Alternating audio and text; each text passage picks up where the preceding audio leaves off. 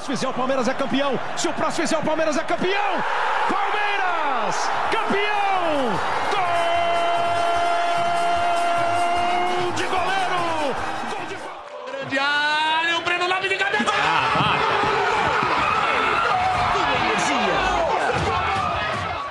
Mas ele pode chamar mais um. Olha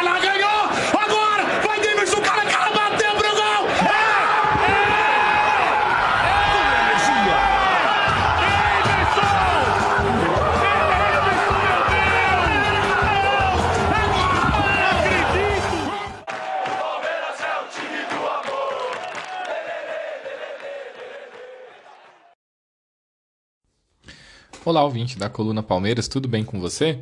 Hoje é dia 30 do 8, eu tô chegando para gravar. É dia do jogo entre Palmeiras e Atlético Paranaense aí pelas pela semifinal da Libertadores, mas eu não tô vindo falar desse jogo não. Na verdade, eu fiz essa introdução só para pedir desculpa que eu não consegui gravar o o pós-jogo no tempo que eu gosto aí do jogo contra o Fluminense por questões pessoais.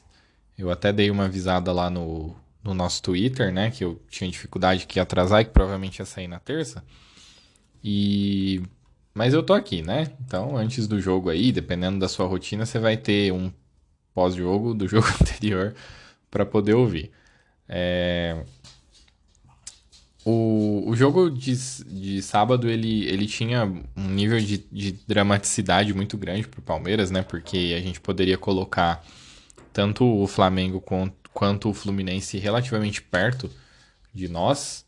E, e aí o Palmeiras empatou, todo mundo sabe. Inclusive eu tô fazendo pós-jogo bastante tempo depois. Só que eu fiz questão de gravar esse pós-jogo porque eu tô bem preocupado com o desempenho do time. É, existem alguns jogadores que estão me preocupando bastante e eu não gostei da postura do time no jogo contra o Fluminense. Eu achei que. Bom, primeiro eu vou fazer uma análise um pouco diferente hoje, tá? Eu não vou entrar tanto no detalhe, eu vou falar de algumas coisas, vou falar mais do que tá me incomodando. Vai ser uma coluna meio meio amendoim aí, meio desabafo. É... Primeiramente, é, eu achei que no início lá, aquela aquele ímpeto inicial do Fluminense ficar tocando a bola, aquilo não me incomoda muito. Aquilo é o Fluminense, inclusive uma boa parte da posse, da posse de bola do Fluminense ela foi bastante improdutiva. Só que a partir de um dado momento o Fluminense começou a querer se, se, se assanhar um pouquinho no jogo. Mas no, no primeiro tempo, assim, não teve nenhum momento do Fluminense que me incomodou, tá?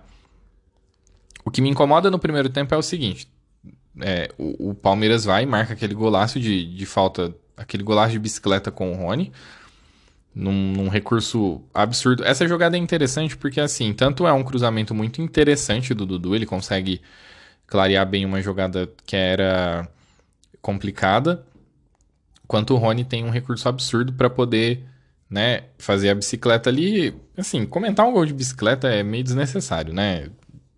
Tem, a gente tem craque absurdo aí que passa uma carreira inteira sem conseguir fazer um único gol de bicicleta, dada a dificuldade do movimento. É um. É realmente, assim, uma das coisas mais impressionantes do futebol. E a gente teve esse gol e tal. O que ocorre é o seguinte: é, a gente conhece os times do Fernando Diniz, que tem se tornado um técnico cada vez melhor. E, e esse é o primeiro ponto, assim. Ele tem um estilo que é bem marcante. Muitas vezes ele tem uma postura de morrer ou viver por aquele estilo, que é. que, na minha opinião, é bem complicado, assim, né? Eu acho que a partir do momento que você se torna um técnico de futebol, você tem que tentar ser o mais adaptável possível. E segundo o, o Fluminense, ele fez um time bem interessante para esse ano. Se você colocar em contexto e, e, pegar o time que eles têm, o elenco que eles têm, e colocar num contexto, o tipo de pressão que eles sofrem, fica um time bem interessante, né? E, e aí, assim, apesar do, do empate que o Palmeiras sofre ele ser no primeiro tempo, o que mais me incomodou é, são os momentos logo depois do gol do Palmeiras, que a gente teve uma série de chances, especialmente em erros de saída de bola aí do Fluminense, para poder ampliar o placar e eventualmente matar o jogo. E isso não aconteceu. E por que, que isso me incomoda? Uma, porque a postura assumida pela equipe, inclusive foi comentado pelo Abel na, na coletiva, foi uma postura muito do campo, assim. Os próprios jogadores se organizaram daquela forma bem pouco impetuosa e, dando campo para o Fluminense, etc. E aí o Palmeiras, ou seja, né, quando os próprios jogadores estão se organizando dessa forma, a gente espera que o melhor do time apareça quando se tem oportunidade. Então, teve pelo menos dois bons contra-ataques que o Palmeiras pegou roubando bola a partir do campo de ataque, do seu próprio campo de ataque, né? E que não deram em nada. A jogada. Teve uma jogada que o, que o Dudu passou a bola pro Rony, o Rony tentou chapar. É, aquela jogada ali, ela me incomoda por um motivo. O, o Rony, ele tenta lances daquele jeito com bastante recorrência. Ele, eu não me recordo dele fazer gol daquele jeito. Então, esse já é o primeiro ponto. O segundo ponto é que, é, assim, só um preciosismo para um time que é caracterizado por uma seriedade, por um nível de concentração, por um nível de aproveitar bem as oportunidades que não combina com aquilo. Então eu fiquei bastante incomodado, sim, com o, com o fato de não ter conseguido ampliar o marcador. Se isso resultaria em matar o jogo ou não, fica difícil dizer. Mas quando você tem possibilidades, logo depois de ter feito um gol, ampliar o resultado, tendo uma defesa forte como o Palmeiras tem, é, a, as chances de você sair vencedor se tornam muito grandes. Então isso me incomodou bastante. É, e aí começam a surgir os outros incômodos que eu que eu gostaria de comentar. O primeiro é que o melhor jogador do Fluminense foi o Arias. Ele, é, ele deu tanto trabalho, mas tanto trabalho, e em geral em cima do Marcos Rocha. Ele também trocou de posição e acabou dando um pouco de trabalho pro, pro, pro Piquerez em alguns momentos, mas assim, especialmente em cima do Marcos Rocha. Uma coisa que tem me incomodado bastante é, é que assim, ele, ele ficou, o Arias, ele ficou numa faixa de campo onde ele participou muito da construção de jogada, isso daí mais pelo lado do Piquerez, né, pelo seu lado direito. Ele, ele povoou bastante aquela, aquela linha de campo, mas uma coisa que tem me incomodado é assim, o Mike, ele tem oferecido é, algumas características quando ele entra que, e são, que são ligadas especialmente à força e que em certos momentos a gente sente que está faltando para o time nesse momento, e o Marcos Rocha não sai do time. Então, por exemplo, hoje tem o jogo contra o Atlético. Não, não vejo problema nenhum no, no Abel entender que o Marcos Rocha é o melhor para um jogo como o de hoje. Mas não faz sentido encarar todos os jogos do Campeonato Brasileiro também com o Marcos Rocha. Eu sei que, conforme o tempo foi passando, a posição de liderança né, do, do, Marcos Rocha sobre o elenco, ela foi, ela teve uma ascensão muito grande, mas não é porque ele é um dos líderes do elenco que ele obrigatoriamente tem que ser um titular em conteste, especialmente quando a gente tem o Mike jogando muito bem. E o Mike ele adiciona contra-ataque, ele adiciona profundidade, ele adiciona. Muitas vezes você consegue empurrar o adversário para trás por conta da forma como ele faz o corredor é, lateral ali, né? Então, assim, eu acho que alguns jogadores eles precisam ser, melhor, ser melhores utilizados no, no Campeonato Brasileiro. Que aí depois ele até tira o Marcos Rocha para poder colocar o Mike. Só que aí de, o, ele mexe muito na estrutura do time e o Mike, inclusive, fica é, jogando com gente pior, né? Isso é um problema. Então, assim, isso é uma, uma coisa que está me incomodando muito, falando um pouco mais assim, né, pessoalmente, sobre um, um determinado jogador. Eu nem acho que o Marcos Rocha jogou tão mal, mas é, a, a gente já, já teve muitas vezes, inclusive, o Gabriel Menino sendo escalado como ajudante de Marcos Rocha, até o próprio Scarpa jogando pela direita como ajudante de Marcos Rocha. Então, quando isso acontece? Normalmente quando o time adversário ele tem um jogador de lado de campo que é muito veloz. Então eu acho que não vale a pena o que tem sido apresentado para manter o Marcos Rocha no time. Eu acho que é uma coisa que já precisa ser pensada. O Marcos Rocha, ele do fim do ano passado para o início desse ano, ele tá jogando muito bem, mas o elenco ele existe justamente para você poder rodar e, e encontrar os encaixes que te deixa mais confortável nas situações, né? O Piqueires foi praticamente nulo. É, o, enquanto o, time que a gente considera principal esteve em campo, ele quem ficou pela esquerda foi o Scarpa, isso denotava mais jogadas de, de profundidade, só que não necessariamente o Piqueires teve muito êxito em subir. O Scarpa, na minha opinião, foi, foi o pior jogo dele desde que o Veiga machucou é bem curioso usar esse fator de. É, como é que eu vou dizer assim? De. Para balizar, né? Mas desde que o, o Veiga machucou e ele começou a ter mais sequência, ele vinha jogando muito bem. Eu achei que ele foi muito mal, tanto porque eu acho que ele errou muito, muito passe e ele tentou chutar quando deveria passar, apesar de um dos momentos do jogo onde a gente poderia ter saído com a derrota, que é o contra-ataque que vai para o Cano e ele volta e consegue bloquear. É, é, legal porque ele ele salvou a gente de uma derrota, né? Mas eu achei assim que na construção ele se apresentou muito mal. É, o Abel ele mexe mais ou menos no início, né? A gente pode dizer do segundo tempo, tirando o Veiga e o Marcos Rocha. Ambas as substituições foram ali é, com mais ou menos 15 minutos. E, de novo, na minha opinião, o Danilo jogou muito mal. De novo, ele, ele não está tendo confiança para poder dar passes verticais e ele não está conseguindo fazer cobertura. Então, muitas das vezes, o time se arma numa espécie de 4-1-4-1, especialmente quando o Abel tem colocado dois jogadores de velocidade pelo lado e o Flaco Lopes, aí o Flaco fica marcando o funil da saída de bola adversária e forma-se uma linha, né? Com Scarpa, Zé Rafael e os dois jogadores que estão pelo lado. Aí muitas vezes é o Rony, muitas vezes é o, é o Wesley, né? E dessa vez ficou Wesley e Tabata, então ficou Wesley e Tabata pelas pontas, no meio Zé Rafael e Scarpa. E o Danilo é, na sobra, ele não, não teve muito sucesso em, em marcar o ganso, que eu acho um absurdo, porque o Danilo já teve que se provar marcando gente melhor. E ele, um dos lances mais perigosos do Fluminense, ele surge de uma bola que a primeira, essa linha de meio campo tinha conseguido espirrar para ele simplesmente fazer a cobertura e limpar a jogada. E ele não consegue obter êxito aí, não consegue lograr êxito em ficar com a bola. A bola sobra para o Fluminense e gera um lance de perigo. Essa dificuldade que o Danilo tem apresentado tem causado é, um na minha opinião, ela é o, o, centro dos problemas de desempenho que o time tem tido. Eu estou sendo repetitivo, eu sei. Mas eu estou convidando vocês a justamente fazer essa análise comigo. Parar para ver os jogos do Palmeiras e ver como a gente está tendo dificuldade na saída de bola e especialmente dificuldade na transição. O Palmeiras é um time de transição. O Palmeiras é um time que quando pega a bola, ele precisa chegar rápido ao ataque. E o fato do Danilo não estar conseguindo dar vazão nessa, nessa dinâmica tem prejudicado e muito. Quando você pensa no Danilo, o que, que você pensa dele assim? Eu penso num volante versátil que sempre teve uma capacidade, sempre teve uma mobilidade muito grande, portanto ele conseguia ser bem eficiente no combate. E por conta dessa mobilidade, um bom passe, ele conseguia ajudar na construção. Ele hoje em dia é nulo na construção e está tendo algumas dificuldades na parte do combate também.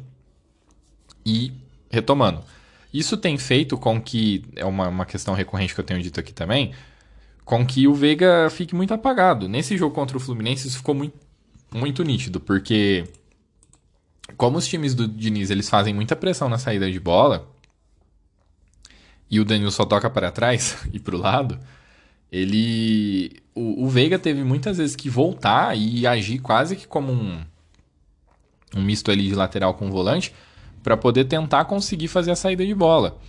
Aí você pega o Veiga, ele dá no jogo, é, ele tem né, ações que, que se concentram em regiões muito mais recuadas do que a gente gostaria. Se você abre o mapa de calor do Veiga, nessa partida ele está pela direita e muito concentrado, um pouco à frente do meio-campo.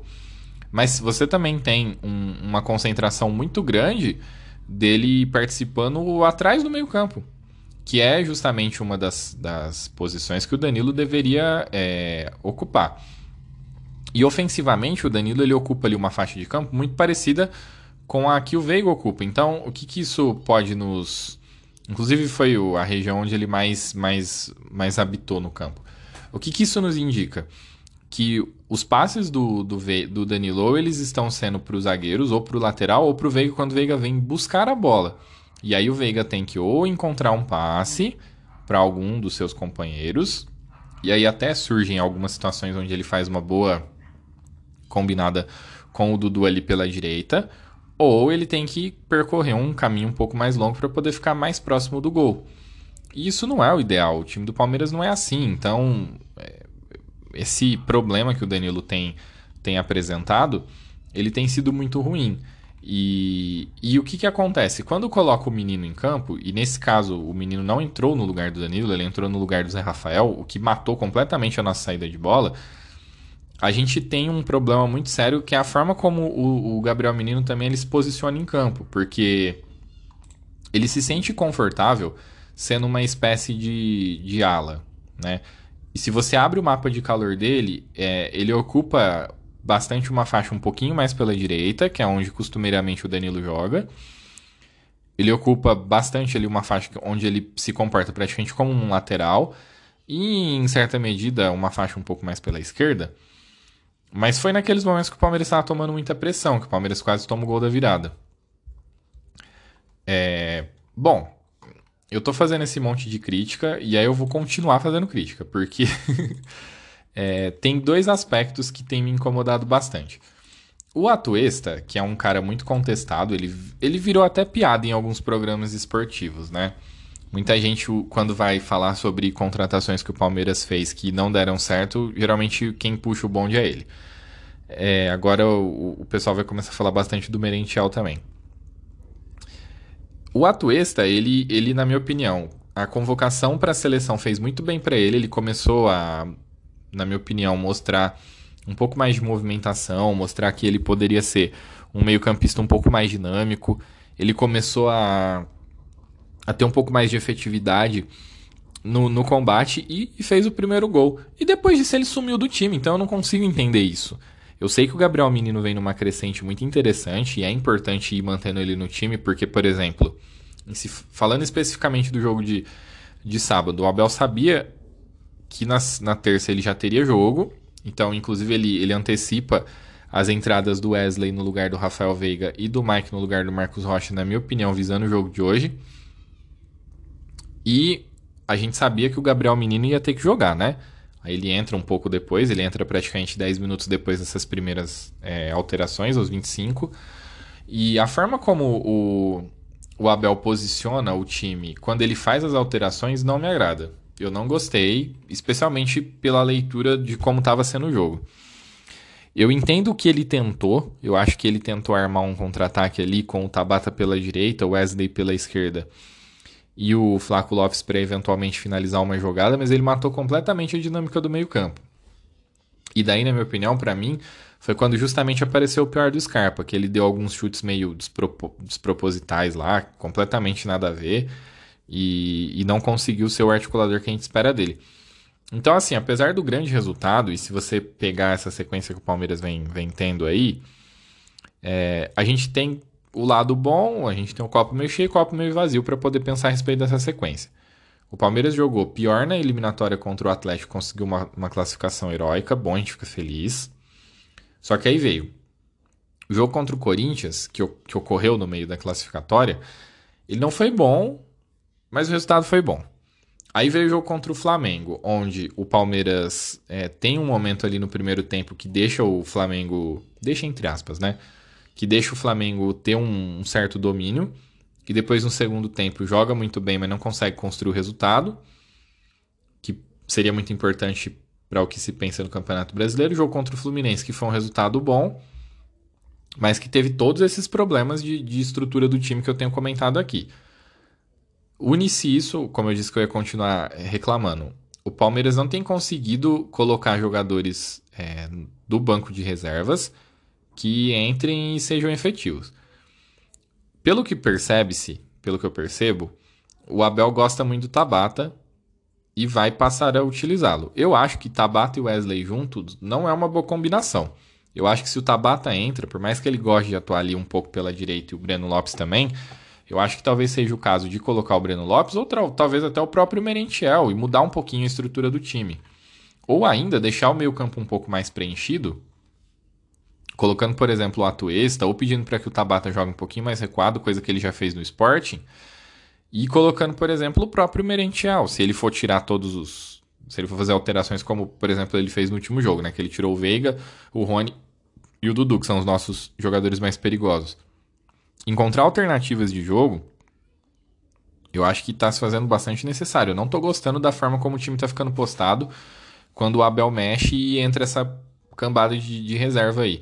Eu não acho que nosso elenco seja hoje, por exemplo, comparável ao do Flamengo, o próprio é, as próprias alternativas de banco do do Atlético são boas, mas eu acho que assim a, a, forma como o time reserva entra, eu acho que ela pode ser um pouco melhor pre, é, preparada pelo Abel. Não estou gostando da forma como ele ele está colocando.